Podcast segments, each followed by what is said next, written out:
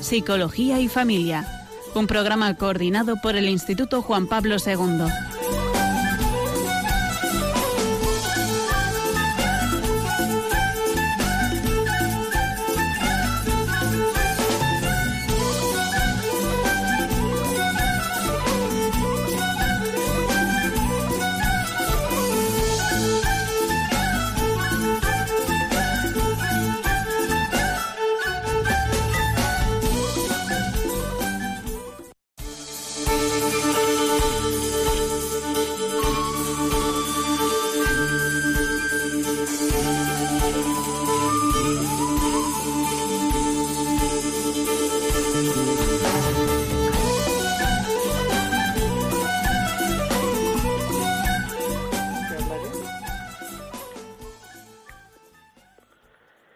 Buenas tardes, queridos oyentes. Les habla María Celorrio desde Funes, en Navarra, y tenemos como invitada esta tarde a Inma Legaz. Buenas tardes, Inma. Hola, buenas tardes.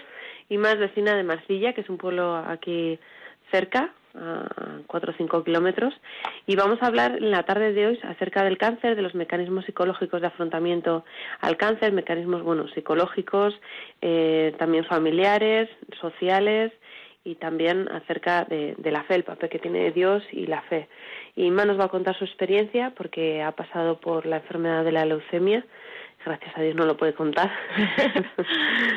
y bueno, vamos a, va, vamos a empezar eh, contando un poco datos estadísticos de la incidencia del cáncer, porque es una de las enfermedades, como todos sabemos, más eh, de mayor morbi, mortabilidad en el mundo.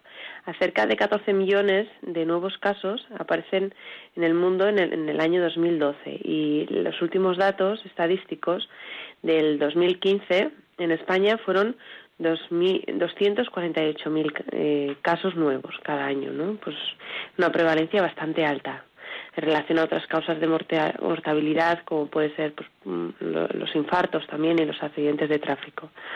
Y los eh, dentro de los cánceres que más frecuentes que existen, pues en, en el 2015 en, en, general fueron el colon, el de próstata, el pulmón, el de mama y el de vejiga.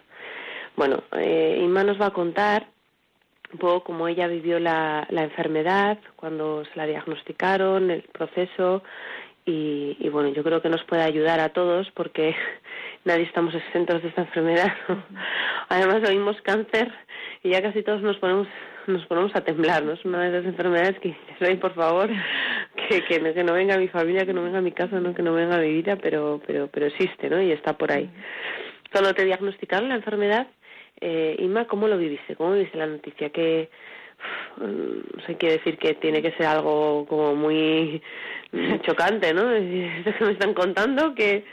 Sí, parece que me estaba, pues no sé, parece que estaban contando como la vida de otra persona, ¿no? Es como un jarro de agua fría, pero pero me quedé como muy como muy tranquila. No sé si es parecía como que no lo estaba ni no, no lo asimilaba, no lo asimilaba y la verdad es que durante luego lo, durante todo el proceso pues también eh, siempre estuve tranquila, siempre, siempre, nunca nunca me rebelé contra nada ni contra nadie ni lo viví con mucha paz. Lo que me preocupaba sí era pues las hijas, mis hijas, mi madre, eh, José, mi marido, pues me preocupaban más los de alrededor, ¿no? Porque al fin y al cabo cuando estás metida en la enfermedad, pues eh, la que lo vive, pues está metida en eso, ¿no? En, el, los tratamientos, como que no te dan tiempo a pensar.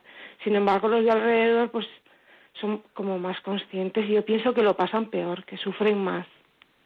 Sí, bueno, no, no, he, no he presentado a Inma, se lo he dicho su nombre. Inma está casada con José, llevan ya 20... pues 28, 29 años ya. Sí, Tienen dos hijas, una de 28 y otra de... Una de 21 y otra ah. de 24 años. Ah, vale, de 24 años, sí. eso.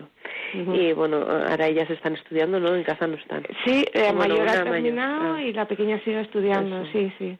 Uh -huh.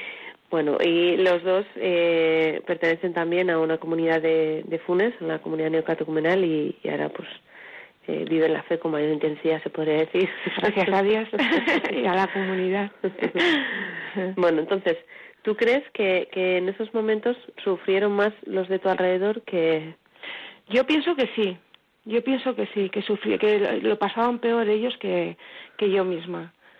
es que como como he dicho no que es que te, que, que cuando estás metida en esto pues es como, todo va muy muy es muy intenso no te es tan intenso que no que no puedes pararte a pensar y piensas que vas a salir y para adelante y para adelante y para adelante. Esos eran tus pensamientos. Sí, sí, para adelante, para adelante, para adelante. Yo me voy a curar o yo... Mm, mira, yo tuve mucha suerte. Yo tuve mucha suerte porque porque Dios sabe cómo hacer las cosas. O sea, Dios eh, ya tenía una historia para mí. La historia era que yo tenía que estar parada en un sitio sin poder salir y rodearme de gente que me iba a influenciar muchísimo y para bien porque podían, eh, o sea, pasaban por la habitación, podían haber pasado cualquier tipo de persona, ¿no? Porque allí no te eligen. Sin embargo, aparecieron todas las teresianas de, España, yo creo. O sea, había allí la Madre Superiora y, es que aparecieron un montón de teresianas. Y aparecieron aparecieron porque había una enferma, había una teresiana enferma ah. y venían a verla y ahí se rezaban laudes, ahí se rezaban el rosario, ahí la colonita, el evangelio pone a todas horas, a todas horas y al final. Y luego ves cómo vive esa persona la enfermedad, que era un cáncer súper agresivo, súper doloroso, y ves cómo lo está viviendo y dices, esto no es obra del hombre, esto aquí está Dios, es que está Dios. Y ella misma decía, Inma, no te preocupes que está en la habitación de los milagros, que vamos a salir, que vamos a salir. Yo salí y ella no. Ella se quedó. Ella se quedó por el camino. Pero se quedó con mucha paz. Sí, porque la, la veía yo que es que estaba. Estaba. estaba con morfina y estaba dando gracias a Dios, alabando a Dios, ¿no? Y si Dios lo quiere, es así. Entonces, claro, eso no te puede dejar indiferente. Eso, eso marca un montón, un montón.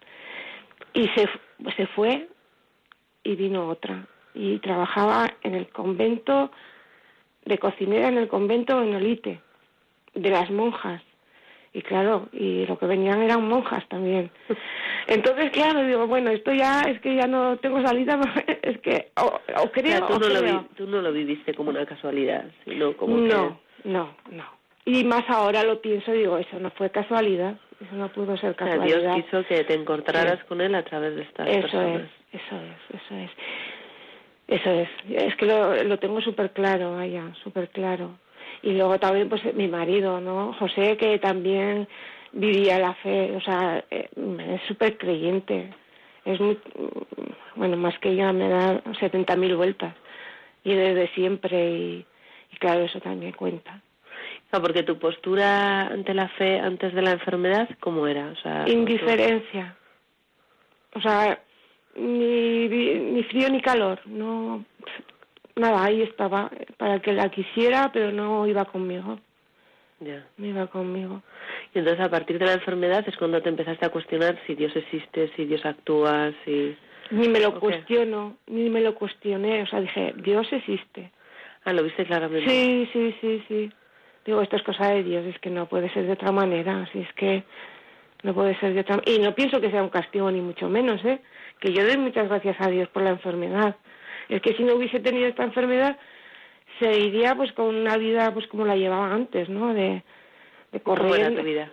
Pues trabajar, casa, hijas, trabajar, casa, familia, eh, pero todo como muy deprisa y todo muy... Ah, no, nada. Una vida plana, sí, sin, sin sentido, mucho, o sea, todo trabajo, trabajo y trabajo. Y, ¿Y, en qué te ha cambiado eh, la enfermedad? ¿En qué, has aprendido? Mm, ¿Por qué es ahora tu vida diferente? Pues Aparte de que no trabajas. bueno, pues es diferente porque, no sé, ya... A ver, no no es el mundo de Yupi, ¿eh? O sea, que también hay, hay bajones, ¿no? Y hay problemas y... y y o sea como cualquier persona me pasa lo mismo que le puede pasar a cualquier persona no pero entonces no tengo más que eh, o sea parar un momentico y decir Inma Inma que tienes que dar gracias a Dios que tienes que estás aquí porque quiere Dios por algo será descansa en el Señor no pienses tanto eh, no, no quieras llevar tú siempre las riendas de todo descansa en el Señor Y yo creo que en eso me ha cambiado la vida. En que ante los problemas más graves intento, intento descansar en el Señor. Sí. Eso es lo, lo fundamental. Tengo bajones, ¿eh? Hay veces que que, que vuelvo a ser la Inma de hace siete, ocho años cuando y, y todo lo quiero hacer, ¿no? Pero, pero claro, pero Dios me da el conocimiento para poder pensar y para poder estar tranquila y, y pensar, simplemente pensar un poquito. Cuéntanos un poco el, el, proceso de la enfermedad, ¿no? Porque eh, tú, como has contado antes, pues te diagnosticaron la enfermedad, ¿no? Con una analítica, porque tenías moratones en el cuerpo y tal, y, y te dijeron, te ingresamos. Sí, o sea, así, de repente. Yo quería irme a casa porque había dejado la comida sin hacer, o yo no sé, y tenía que ir a trabajar, y cosas de estas, ¿no? Me dice, no, no, que va, tú te quedas aquí. Y ingresé un viernes y y para el domingo ya estaban dándome la quimio. Fue una semana de quimio, 24 horas y súper duro porque el que haya pasado por eso pues sabe lo que es la quimio, ¿no? Te deja hecha una filtrafilla. Fue, bueno, pues eso, una semana de quimio, luego te quedas sin defensas, te aíslan en una burbuja, estás alrededor del mes hasta que empiezas a coger defensas, vas una semana a casa vuelves otra semana a, la semana al hospital, o otra semana intensiva de quimio, o a repetir el mismo proceso de la primera vez, hasta que salga un donante. Mm. Porque yo necesitaba... ¿Y cuántas repeticiones? Cinco. cuatro y la quinta ya no, la, ya no me la podían dar, o sea, eran cuatro. No me la podían dar porque el cuerpo no aguantaba y tenían que hacerme el trasplante sí o sí. Entonces, como no salía, como no salía donante, pues una opción era ir a Valencia a hacer el, trasplante de cordón umbilical. Y en el momento que ya íbamos a recoger los papeles y firmar para ir para Valencia al día siguiente, pues apareció eh, el donante. Era un holandés y, y nada, y, fue, eh, o sea, todo, todo el equipo médico se desplazaron a Holanda, recogieron la médula y la trajeron directamente, o sea, directamente, ¿no? Ni la congelaron ni nada, o sea, porque hay veces que se congela, pero tiene más riesgo de rechazo y todo eso. Pero esta fundación que se encarga de esto, pues lo tiene súper bien organizado y fueron y vinieron y en el momento me la me hicieron la transfusión, me hicieron la, el trasplante de médula y luego ya es un proceso parecido a un a uno de los ingresos normales, ¿no? De una semana de quimio, pues lo mismo. Luego estuve ya un mes hasta que fue echando raíces la médula y hasta el día de hoy. Ah, ¿Cuántos años han pasado en Siete. Ahora en octubre siete. El día 20 de octubre me hicieron ¿Y te hacen de vez en cuando? Pues sí, al principio te hacen dos veces a la semana, luego me van aislando y ahora ya llevo una vez al año. Ah, sí, sí.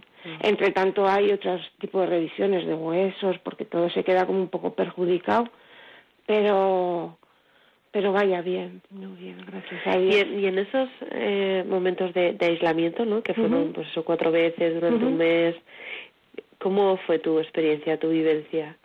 ¿En qué, no sé, en qué pasabas el tiempo? ¿Qué pensabas? que Pues leía mucho, devoraba los libros, devoraba los libros. Luego venía una chica, una psicóloga, y venía a hablar conmigo, pero me decía, no sé quién está haciendo la terapia aquí. Dice, porque siempre te encuentro con una sonrisa en la boca, pero que es que no tengo motivos para estar triste, que es que, que, que no, que, que esto va bien, que y pues no sé esa positividad eh, esa resiliencia no que, que tú tenías en esos momentos porque eh, no es lo más común. En las enfermedades de cáncer pues la, la, gente suele estar como muy adolecida muy entristecida no eh, pues como dices los los tratamientos son muy agresivos te dejan con muy pocas defensas y, pues claro te cuestionas qué sentido tiene porque a mí no vienen muchas cuestiones no de porque me está pasando, yo quiero salir, yo no quiero esto, de rechazo a la enfermedad, ¿no? Suele ser los mecanismos de defensa mm, que habla la psicóloga Kubler-Ross suele ser el primero el rechazo, ¿no? O la negación, que igual tuviste al principio un poco como diciendo, esto no es para mí, yo me tengo que ir a hacer la comida, ¿no? A mi casa, que suele ser muy común. Pero luego después de que ya, o sea, es, es para ti y esto es lo que tienes, suele ser como de rechazo, de ira, de esto no va conmigo. Entonces, ¿de dónde crees que a ti te venía eh, pues esa capacidad de resiliencia, de lucha, de decir, yo esto puedo, yo voy a salir? A mí solo me puede venir de Dios. Es que no me puede venir nadie más. Es que nadie tiene semejante fuerza como para, para hacerte afrontar una enfermedad así de esta manera que, que, que, que, la afronté yo y que, y que la afrontó gente que vi, ¿no? A mi Porque yo iba por el pasillo, iba gente paseando cuando todavía no estaba aislada y, y decía, este cree en Dios, este no cree en Dios, por la cara, se nota en la cara, se nota en la cara, si es que eh, estábamos en la habitación cuando estaba con la chica, estaban las teresianas. ¿Cómo se llamaba la teresiana? Margarita y, y, o sea, y entraba gente a la habitación, o sea, pasaba... Solo para verla. Sí, para verla nada más. Había una chica que no sé qué vida llevara porque ya le perdí el rastro, o sea, con una cara de tristeza. Esa, bueno, estaba muy malita, tenía dos gemelas. Y, y entraba nada más para que la abrazase. Vengo para que me abraces, Margarita. Le da un abrazo y se iba como, como renovada. Pues eso de dónde va a venir. Pues eso viene de Dios viene de Dios. A mí me ayuda mucho la fe de los demás, más que mi propia fe que yo no tenía y todavía la tengo, la tengo en pañales, pero la fe de los demás es la que me ha ayudado a mí a, a, esto. A tener esa capacidad de, de afrontamiento y, de lucha. Qué bien, qué son ese señor. sí, sí. Eh, mm, bueno, nos has contado, pues eso, que, tus emociones eh, en principio fueron de tranquilidad, ¿no? Tranquilidad, no hubo rechazo, no. hubo tampoco ira, no. tristeza. La pena, ya te digo, por, la gente. Por la gente de alrededor. Sí, por mis hijas. Sí, por, ¿Y la soledad en esos momentos? ¿Te sentías sola? No me sentía sola tampoco, no me sentía sola. Pues venían a verme a un sacerdote, de, el, del, el de mi pueblo, el de yo soy de Villafranca, aunque vivo en Marcilla, venía el sacerdote de Villafranca, que pasó por una, una leucemia también, mm. el padre José María. Mm, venía el padre, el de... El de este, el sí, el padre Blas. El padre Blas. Visitas muy cortas, pero, pero es que tampoco podían estar más. Pero me llenaban mucho. Enfermeras venían mucho también, se pasaban. Las de la limpieza, todas. Mm. En algún momento, o sea, o en qué momento podríamos decir, en qué momento entendiste el sentido que te está, de lo que te estaba ocurriendo, porque tú has dicho que, pues eso, que te diste cuenta que era de Dios, ¿no? Que, que Dios lo había permitido, que por algo lo quiso Dios, que quería que te encontrases con Él. ¿En qué momento tú te diste cuenta de eso? Pues yo creo que, que, fue desde el primer momento, ¿eh? Desde el primer momento. Digo, esto un sentido tiene que tener. O sea, es que pues, así por así, pues entonces es cuando ya me encontré pues con Margarita, con, con, con la chica esta de Olite, con, con toda esta gente, entonces ya está. Es que ya lo vi claro, es que lo vi claro desde el principio. Qué bien, ¿no? Tener tanto discernimiento. pues sí, pues eso te, pues, pues gracias a Dios. claro, gracias a Dios, sí, sí. Muy bien. Pues eh, hay muchas personas no que, que eh, quería bueno quería nombrar a una eh, doctora una psiquiatra que se llama la doctora Santos que ha hecho bueno ha editado un libro que también os animo a leer que se llama levantarse y luchar. Y, y esta psiquiatra granadina era una mujer pues que, que ayudaba a los enfermos a vivir esta enfermedad ¿no? a vivir, y eh, luego pues empezó o sea la, la, la tuvo ella no y ella dice que cuando dejas de tener miedo al miedo, te haces más fuerte, ¿no? Que muchas veces, eh, eh, pues a la hora de enfrentarte a la enfermedad, pues uno de los grandes inconvenientes, ¿no? Que está, que estriba es el miedo, ¿no? El miedo a lo que va a pasar, al, al, pues eso, si me voy a morir, no, no me voy a morir, ¿no? Porque siempre supongo que estará eso ahí, no sé, o, bueno, igual a ti no te eh, en, un, en un momento dado, en un momento dado sí, que hubo un eh, momento, sí, hubo un momento eh, nada más eh, entrarme con la camilla a la habitación que vino José y eso no me agarró de la mano y entonces me lloré la verdad hombre a ver que, que tengo sangre lloré no Y le dije, es que, es que no me quiero morir, José. Pero es que ya no dije nunca nada más, ya, no lo pensé más. Yo sabía que no me iba a morir. Tenías la certeza de que no te ibas a morir. Sí, no me podía morir. Que no te podías morir. No me podía morir. ¿Por qué no te podías morir? Pues no me podía morir porque porque esto esto era es así. Yo no me podía morir. Si me iba a, me, me iba a encontrar ahí con Dios y me iba a dejar vivir seis meses, pues no, pues necesito más tiempo. Vale, y ahora ese encuentro con Dios, ¿vale? Tú nos has contado en cómo ha cambiado, pues bueno, está claro que desde el principio a cómo enfrentaste la enfermedad, luego eh, que te, ha cambiado la vida, ¿no? Que tú descansas más en el Señor, no estás como tan angustiada en ti, en, lo que te puede pasar, sino que dices, bueno, Señor, tú sabrás, en que das gracias también, pero de cara un poco a los demás, en la relación social.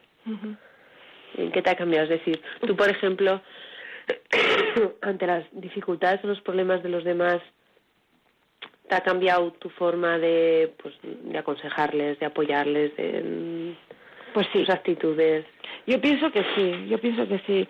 Eh, no sé, mm, pues a ver, si alguien viene con algún problema, porque ha tenido algún problema con el otro, pues como mm, quitarle importancia, ¿no? Decirle que, que, que, que igual en un momento dado antes pues podría decir oye pues oh, pues es que tienes razón es que fíjate lo que te está haciendo pues no sin embargo ahora pues es al revés ay chica pues nada pues tranquila que ya pasará que déjalo que esas como quitar importancia eso quitar importancia si no merece la pena si no sé verlo de otra manera, ¿no? Para no estar echando más leña al fuego. O sea, ¿tú podrías ahora afirmar que el sufrimiento nos ayuda a crecer? Sí, sí, sí, sí. Sí. ¿Y a qué más nos puede ayuda en general a nos ayuda a las personas? Porque claro, ante los hechos traumáticos, no, o sobre todo las enfermedades, ¿no? o situaciones cercanas a la muerte, accidentes, cosas así como muy catastróficas, ¿no? Que lo conocen humanos, separaciones, divorcios situaciones así como muy dolorosas, ese sufrimiento que, que, que, todos rechazamos y que nadie quiere, ¿no? Porque nadie dice, ¿quieres un cáncer o quieres...? Tampoco quiero ahora. ¿eh? claro, eso, o quieres un accidente, o quieres quedarte en silla ruedas, o quieres... No, pues todo, todo eso... Nos lleva las manos a la cabeza, ¿no? Otra cosa es cuando viene, pues pues como lo afrontas, ¿qué haces, no? Entonces, eh, una vez que has vivido eso, eh, ¿en qué te cambia tu vida? ¿En qué, o sea, para qué es bueno? Pues yo creo que, mira, la escala de, la escala de valores se te, se te revoluciona, ¿no? O sea, lo que antes para eh, podía ser lo primero, pues resulta que ya no es lo primero. Que hay otras cosas más importantes por encima. Por ejemplo, tu escala de valores como... Por ejemplo, antes era el trabajo, o sea, la familia, el trabajo. Ahora sigue siendo la familia. Me gustaría poner por delante a Dios, pero todavía, como he dicho, la fe la tengo muy en pañales todavía y eso y se te cambia todo y no sé y le das más importancia a un paseo por el campo que a que, a una semana de vacaciones en no sé dónde o sea cualquier cosa no porque yo mira cuando cuando estaba en el hospital lo que más envidiaba era la gente que pasaba por la calle ¿no? O sea, veía pasar una persona y digo, ay madre mía, qué suerte tiene, qué gusto, estar bien pasando por el césped y al solico y qué bien, ¿no? Salía del hospital las margaritas me parecían orquídeas y los gorriones me parecían, yo qué sé, el pájaro más bonito del mundo. O sea, es que te, te cambia lo pequeño, Lo pequeño de sí, repente sí, lo... sí. Lo, lo, lo valoras más, lo valoras más. Luego se te pasa, ¿eh? Pero bueno, bueno, bueno. Muy bien. Pues vamos a dar paso a una breve pausa eh, para, bueno, reflexionar un poco sobre todo lo que nos ha contado más son momentos que, que nos pueden ayudar, ¿no? Aunque no hayamos pasado por una enfermedad o un acontecimiento, pues eh, podemos pasarlo, ¿no? Y, es verdad que es importante estar preparados y, también pensar el, el, papel que puede eh, tomar Dios, ¿no? Si, si no, no se lo estamos dando, pues que puede ocupar el Señor.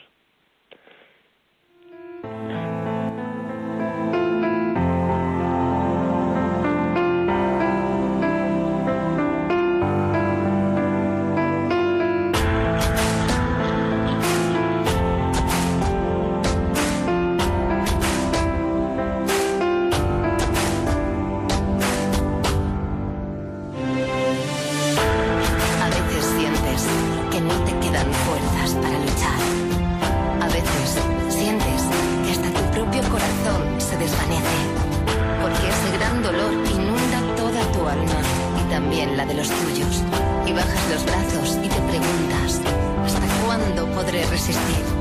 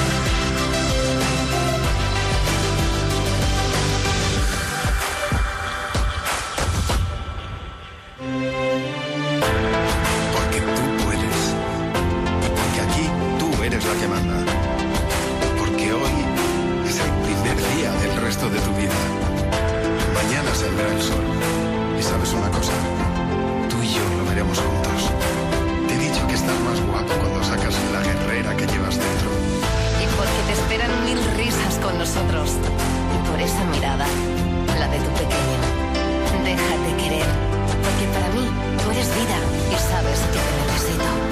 Porque es tu mente la que cura y es tu corazón el que empuja. Porque el mundo sin ti no es lo mismo. Por favor, no lo olvides. No estás sola.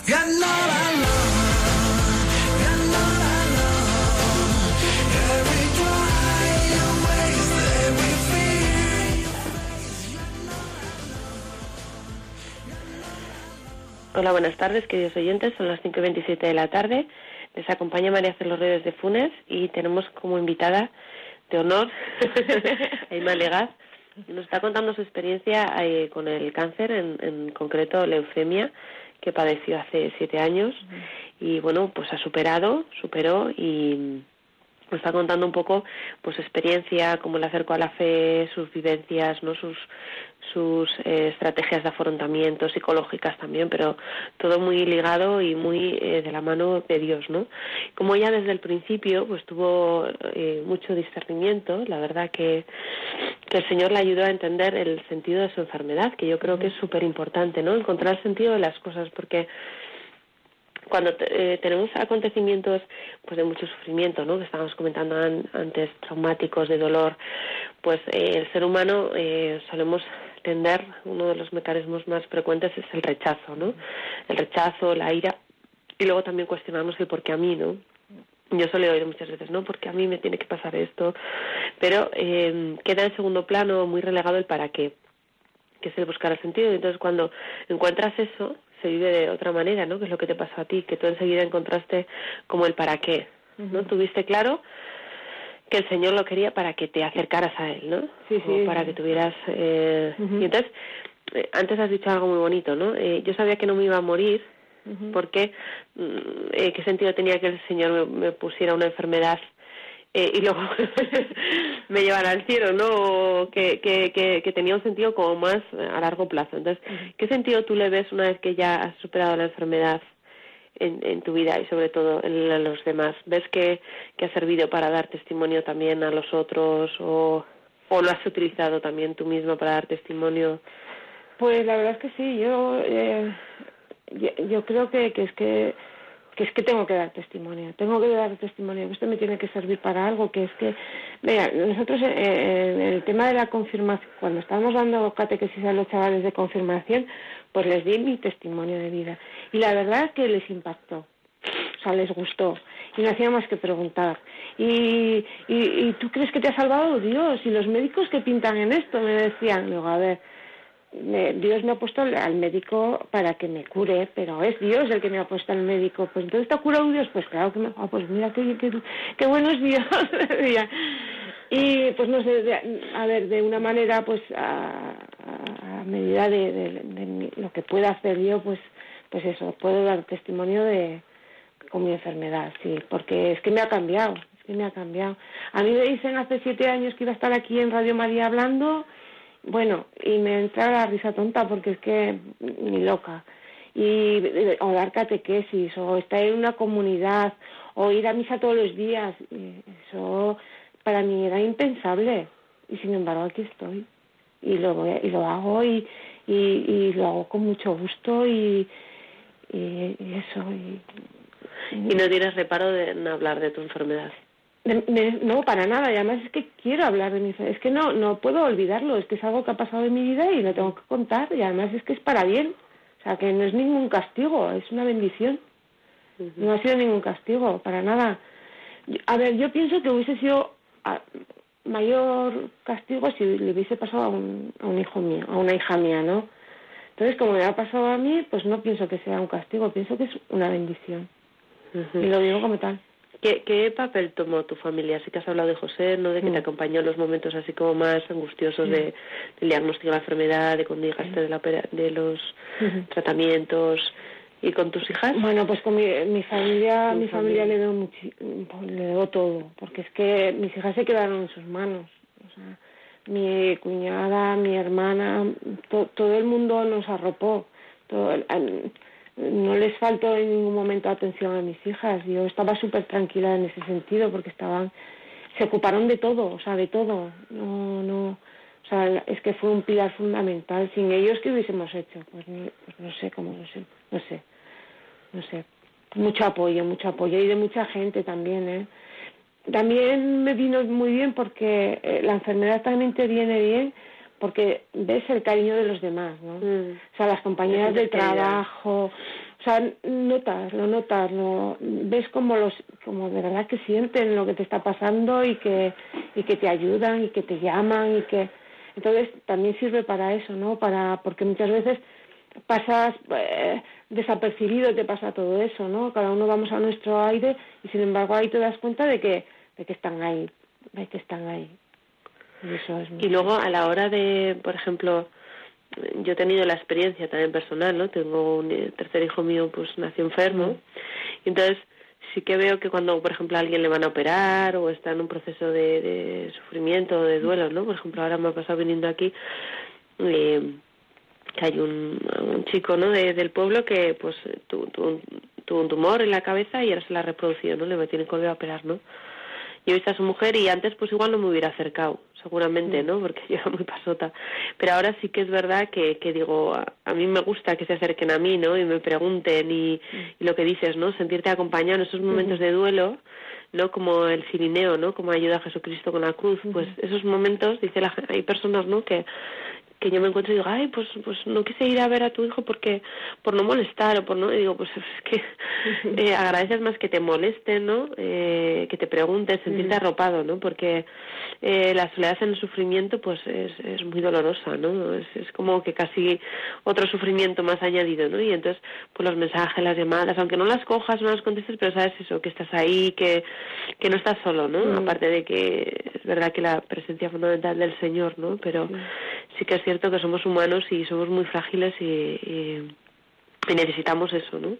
Entonces, supongo que, que a ti también te habrá cambiado a la hora de cuando veas una persona pues con una enfermedad o no sé o un vecino del pueblo que le han diagnosticado cáncer o por supuesto por supuesto que sí sí. Eh, a ver pues a ver esta es una enfermedad que está es que es, sí, por suerte por desgracia pues es súper común no y pues claro, tienes más empatía con la gente. Eso es, empatía, es la palabra. Sí. O sea, es que eh, eh, los entiendes y, y, a mí me ha tocado ir, oye, pues para lo que sea, para lo que queráis, para... Antes igual, pues, oye, sí, mira qué pobre, pues, joder, pues vaya lástima, ¿no? Y ya está, ¿no? Pero cuando lo vives tú, pues como que eso, que, que, que tienes más empatía con la gente. Sí, sí. ¿En qué te ha cambiado a ti la, la enfermedad? ¿Ya podrías decir que, o sea, tu persona, no tu personalidad, a ver, más alegre o más... Yo creo que sí, ¿eh?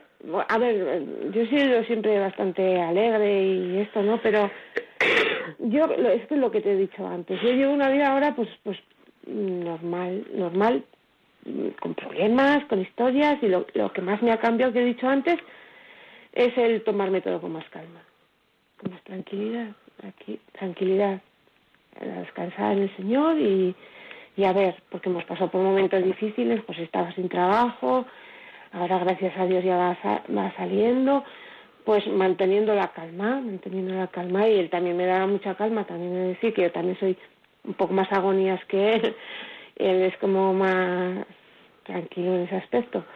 Pues en eso me ha cambiado. Antes, bueno, me hubiese vuelto loca, loca me hubiese vuelto en las circunstancias que estábamos y todo eso. Sin embargo, pues bueno, lo hemos vivido, lo hemos pasado y ya está. Ahora podrías afirmar que eres más feliz. Sí, sí, sí, de todas, todas, de todas, todas. Sí, sí, sí. Qué bien. Mm. Seguramente que nos puede estar escuchando alguien que igual pues eh, le acaban de diagnosticar una enfermedad o que está pasando por un proceso eh, de cáncer con, con los tratamientos que hemos contado, ¿no? De radio, de quimio. ¿Qué le podrías decir? Yo es que, no sé, yo so- solamente le puedo decir, puedo contarle mi, mi historia, ¿no? Y cómo la he vivido y yo no le puedo decir confía en el Señor si esa persona no tiene fe. O yo no le puedo, le puedo decir que yo confié en el Señor. Es que le puedes decir que se ponga un No le paño- puedes imponer. Eso. Le puedes contar tu vida y tu experiencia, pero no lo que tiene que hacer, porque al final eso no lo consigues tú por tus fuerzas, es Dios el que te lo da y te lo da o, o- o no. No sé. Eso. No, no, no sabría qué consejo darle. ¿Qué- Ánimo, pues claro, ánimo, ánimo. Pero si no tiene ánimo, es que no sé, es complicado, es complicado. Ya. Y, y si alguien se acercara, se te acercara a ti, ¿no? Y te dijera, ¿y tú cómo lo has hecho? ¿Qué, qué, ¿Qué es lo que a ti te ha servido porque tú lo viviste bien y yo estoy así pues con rabia o con... Pero es lo que te digo, María, que, que es que yo, eh, lo, lo mío igual es un poco raro, ¿eh? No sé, no lo sé, es que fue como un choque, como algo, como un choque de, no sé, fue algo como muy impactante, ¿no? Y, y, me- y lo vi todo tan claro desde el principio que es que, es que no sé, no lo sé, no sé. Qué bien, Sí. qué bien. La verdad que, que vivieses la enfermedad así, que... Y luego que, que haya cambiado tu vida en, en, en positivo, ¿no? Sí, sí, En- sí. en que hayas... Ujú. Mm, Tú ahora podrías decir que vives tu vida, o sea, ha cambiado, ¿no? Eh, eh, pues eso, es más positiva, ves eh, la mano de Dios, tienes más paciencia, pero eh, ¿te limita tu enfermedad a, a la hora de vivir la vida? Es decir, por ejemplo, el haber dejado tu trabajo, el tener que llevar una vida, pues por ejemplo, a veces estás muy cansada, no puedes hacer ciertas cosas, o pues eso, eh, Pues a nivel eh, físico, pues, a- pues no sé, pues A ver, vivo una vida bastante normal. Eh, si hago excesos, al día siguiente lo pago. eso. Pero bueno, como, como no voy a, como no tengo que ir a trabajar, pues me quedo en casa y descanso y ya está. Y, y disfruto con otras cosas, leyendo o, o con otras cosas. Y el dejar el trabajo siendo que era tu prioridad, ¿cómo, Mm. lo, has- cómo lo viviste? ¿Lo entendiste bien? Me costó, Oh. mira, eso me costó cuando me dijeron ya no vas a volver a trabajar. No, no, ah, fue, además- fue algo además es que- prescrito, vamos. Sí, Ah, sí. Es que cuando cuando cuando me dijo la, la, la médico que era leucemia, le dije, pero me ingreso ahora y tal, y digo, pero pues, pues de volver a trabajar. Y ella me dijo que no. Y eso me costó, me costó un poquito, digo, jo, porque, como te he dicho, era una de las prioridades ¿no? que tenía ahí. Pero bueno, a todos se acostumbra. ¿Y, y, ¿Y qué sentido le diste a eso? Por la enfermedad sí que le diste, pero al, al no trabajar, ¿qué sentido le diste? Bueno, era una consecuencia más de la enfermedad, sin más, nada más. ¿Y que lo tenía y lo asumiste entonces bien? O sea, sí, te, te- sí, no, sí, es lo que había luego ya, el, eh, donde estaba trabajando ya cerró, además, Ah, entonces ya como que ya no lo tenía tan presente. Eso. mm, muy bien. Bueno, vamos a hacer eh, otra- eh, vamos a escuchar otra música, otra canción y durante este tiempo de las llamadas, mm, perdón, durante este tiempo de la música vamos a, mm, a facilitaros el teléfono para llamar en directo a la radio y para que podáis hacer vuestras intervenciones y, y bueno, pues eh, podéis si queréis preguntar algo a Inma, hacer algún comentario, siempre enriquece el programa y, y nos ayuda también a nosotras. El teléfono para que llaméis en directo es el 91 005 94 19 91 005 94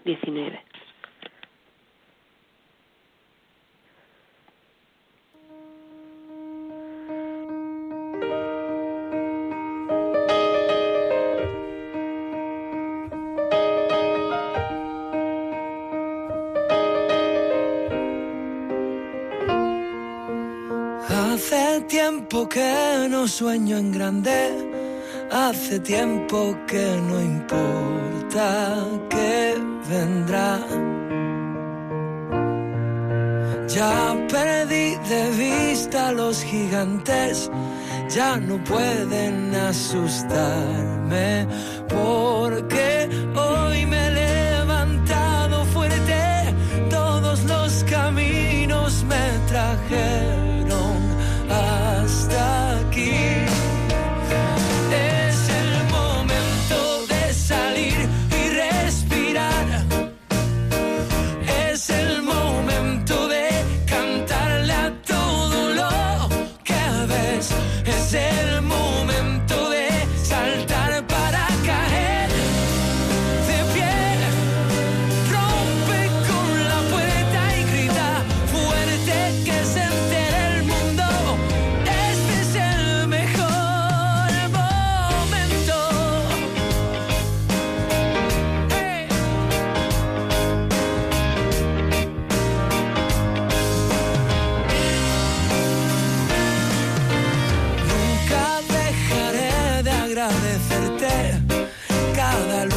myself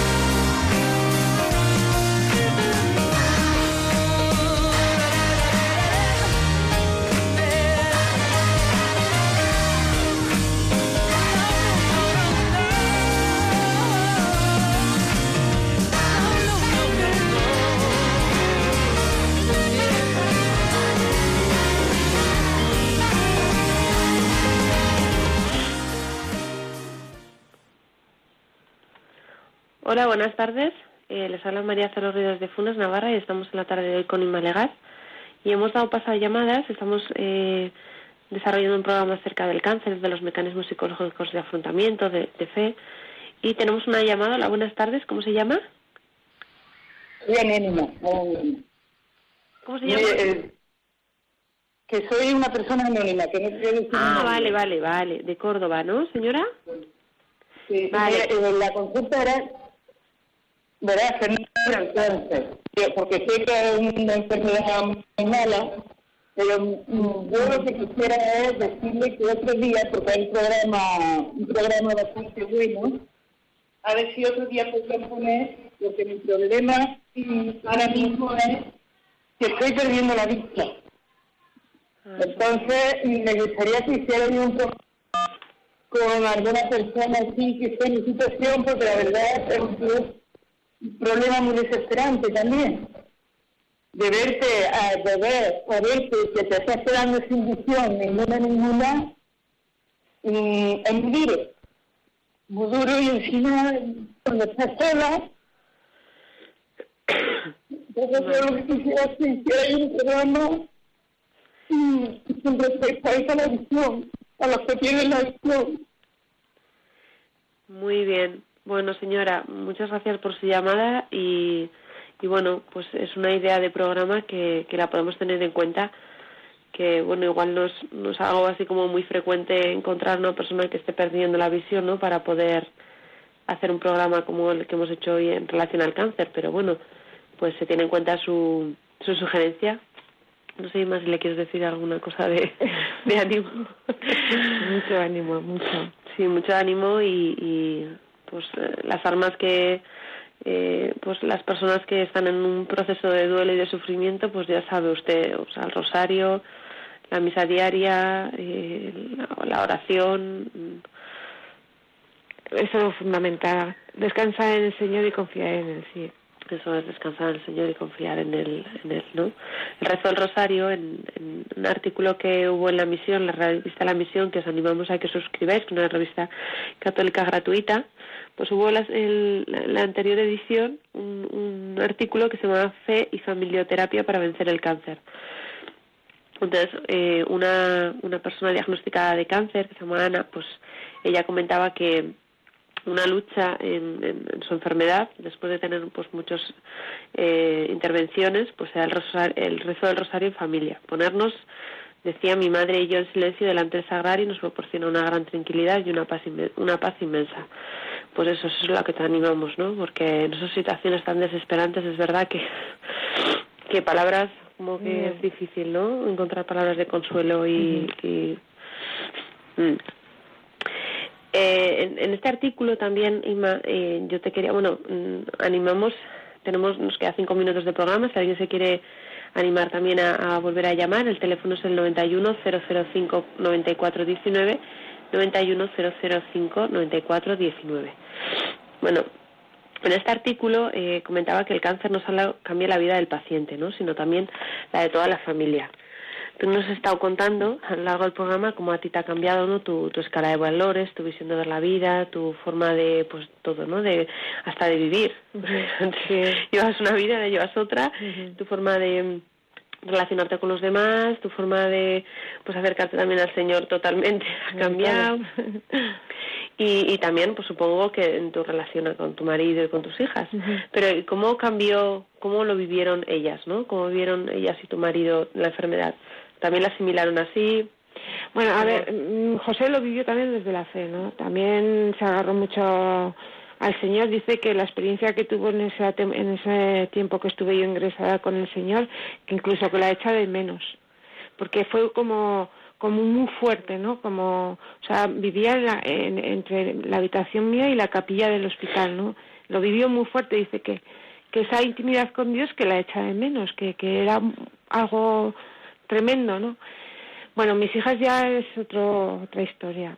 Mis hijas pues no lo aceptaron, no lo aceptaron, no entendían por qué me había tenido que tocar a mí, ¿no? Y, y en vez de acercarles a Dios, pues yo creo que incluso les produce un poquito más de rechazo, la verdad.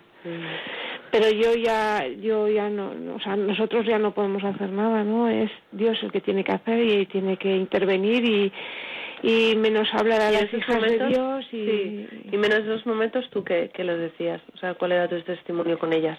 que es que tenía que ser así, que esta es la que historia, esto tenía que ser así y ya está. Y no hay más. Tenemos otra otra llamada de Josefa de Murcia. Buenas tardes, Josefa. Sí, buenas tardes. Hola, ¿qué nos quieres comentar, Josefa? Pues quería preguntarle a la señora que qué tipo de leucemia ha tenido. Era eh, aguda. Sí, de, de- pe- aguda, ¿de qué, qué número la...? Pues no lo sé, porque ella no, no sé ni qué tipo era. Sé que era aguda. Me tuvieron que hacer el trasplante y no había otra solución más que, que con trasplante. Era y le- linfática o linfática aguda o algo así. Sí, y le hicieron el trasplante y lo ha superado todo. Ya está todo superado, gracias a Dios, sí. Pues, pues Sí, me, sí. me alegro un montón. Muchas gracias, muchas gracias. Muchas Me alegro gracias. un montón. Muchas gracias. Pues gracias, Josefa de Murcia, por llamar y por preguntar. Pues detalles igual que no habíamos comentado, si ella superó la, la enfermedad gracias al donante. También, bueno, pues de esta experiencia que nos ha contado o sea, animamos a todos, ¿no? A ser donantes, donantes de sí. sangre, donantes de médula, donantes de, Sí, sí, de órganos cuando, ¿no? Pues porque son cosas que igual uno no piensa cuando ha vivido, no ha vivido esas experiencias, pero luego se, pues se da cuenta de que, que es que la, la vida de otra persona puede, o sea, puede rescatar la vida de alguien, ¿no? Ella se le pone la gallina cada vez que piensa en este holandés, que no sabe ni cómo es su cara ni quién es, pero se lo, lo tendrá agradecido y, supongo que rezará por él, pues siempre, ¿no? Este hombre, pues mira, pues ha llevado, igual no es ni católico ni creyente ni nada, ni nada o si lo es, pero bueno, pues tiene las oraciones y el agradecimiento de una mujer de, de por vida y de toda una familia, ¿no? Pues nada, queridos oyentes, muchas gracias por, eh, por escucharnos, gracias Inma por, Gracias a ti, María, y a todos. por dar tu testimonio y la verdad que, que es de agradecer, ¿no? Que después de mm, vivir un proceso así de duelo, de enfermedad, de, de sufrimiento, pues estés abierta a contarlo, ¿no? Sí, Porque yo siempre creo que mm, terapéuticamente es, es, es muy sanador contar, ¿no? Contar el dolor, es, o sea, amina el sufrimiento y luego también ayuda a otras a otras personas, ¿no? Y luego que eh, dice, no, es que esas cosas hay que olvidarlas, que va. No, hay que no, tenerlas siempre muy verdad. siempre porque eso te ayuda. Si lo olvidas, vuelves a lo de, a lo de antes y ya está. Pero si lo tienes presente, más quisiera tenerlo yo presente. Más a menudo, sí, sí. pues sí es verdad estos acontecimientos hay que hay que tenerlos eh, mm, pues eso recordarlos como si fuese pues un tatuaje no que ha pasado por tu vida y, y el sentido que ha tenido y cómo te ha cambiado mm, no Sí, sí. a ir un poco más hacia la trascendencia y a, y a tener pues más en cuenta pues todo no a los demás al señor a bueno pues muchas gracias otra vez de nuevo. Eh, os animamos a que sigáis con la sintonía de Radio María. Un saludo a todos los oyentes y hasta la próxima.